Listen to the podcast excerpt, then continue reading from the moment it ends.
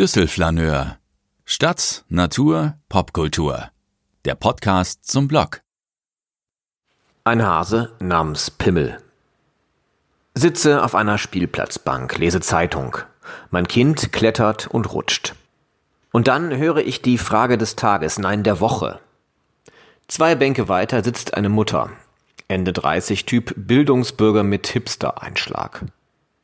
Schwarz umrandete Brille vor den Augen, Dutt auf dem Kopf und Skinny Jeans an den Beinen. Sogar Jutebeutel auf dem Schoß. Aber der ist von Aldi, also bitte keine weiteren Vorurteile. Das soll hier ja kein Hipster-Bashing werden. Erwähne es nur, damit ihr euch die Person vorstellen könnt.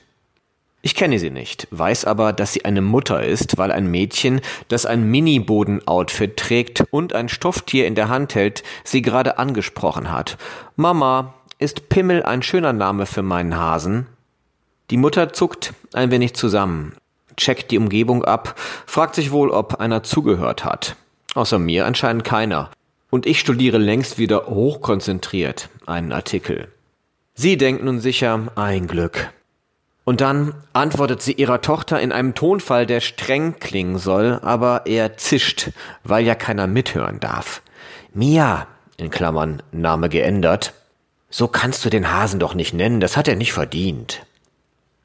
Die Tochter, geschätzt fünf oder sechs Jahre alt, Vorschulkind, aber sprachlich schon weiter, weil ihr vermutlich bereits zehnmal Oh, wie schön ist Panama vorgelesen worden ist, reagiert empört.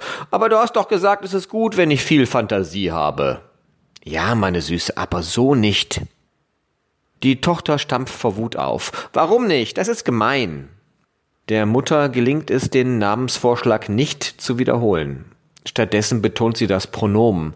Mia, das ist kein Name für einen Hasen. Mir gefällt der Name aber, mein Hase braucht einen besonderen Namen. Na, dann nenn ihn doch Bommel oder Bimmel oder so. Aus den Augenwinkeln sehe ich, dass die Mutter fast lachen muss, während sie das sagt. Aber sie behält die Kontrolle. Wie macht sie das bloß? Ich sitze völlig verkrampft auf der Bank, versuche solidarisch zu sein, starre auf meine Zeitung. Mia versucht sich durchzusetzen, entgegnet altklug, nein, Mama, ich nenne meinen Hasen Pimmel. Ich habe ihm den Namen doch schon gegeben, das kann man jetzt nicht mehr ändern. Das habt ihr bei mir doch auch nicht gemacht. Mias Mutter, sichtlich verzweifelt, fährt nun härtere Geschütze auf. Mädchen dürfen einen Hasen nicht Pimmel nennen. Mia, clever wie sie ist, nimmt die Steilvorlage auf. Aber Jungs dürfen das? Das ist nicht gerecht. Nein, Jungs dürfen das auch nicht, sagt die Mutter und verrennt sich nun völlig. Aber wenn ein Mädchen mit einem Hasen, der so heißt, in die Kita kommt, dann rufen die Erzieher sofort die Polizei.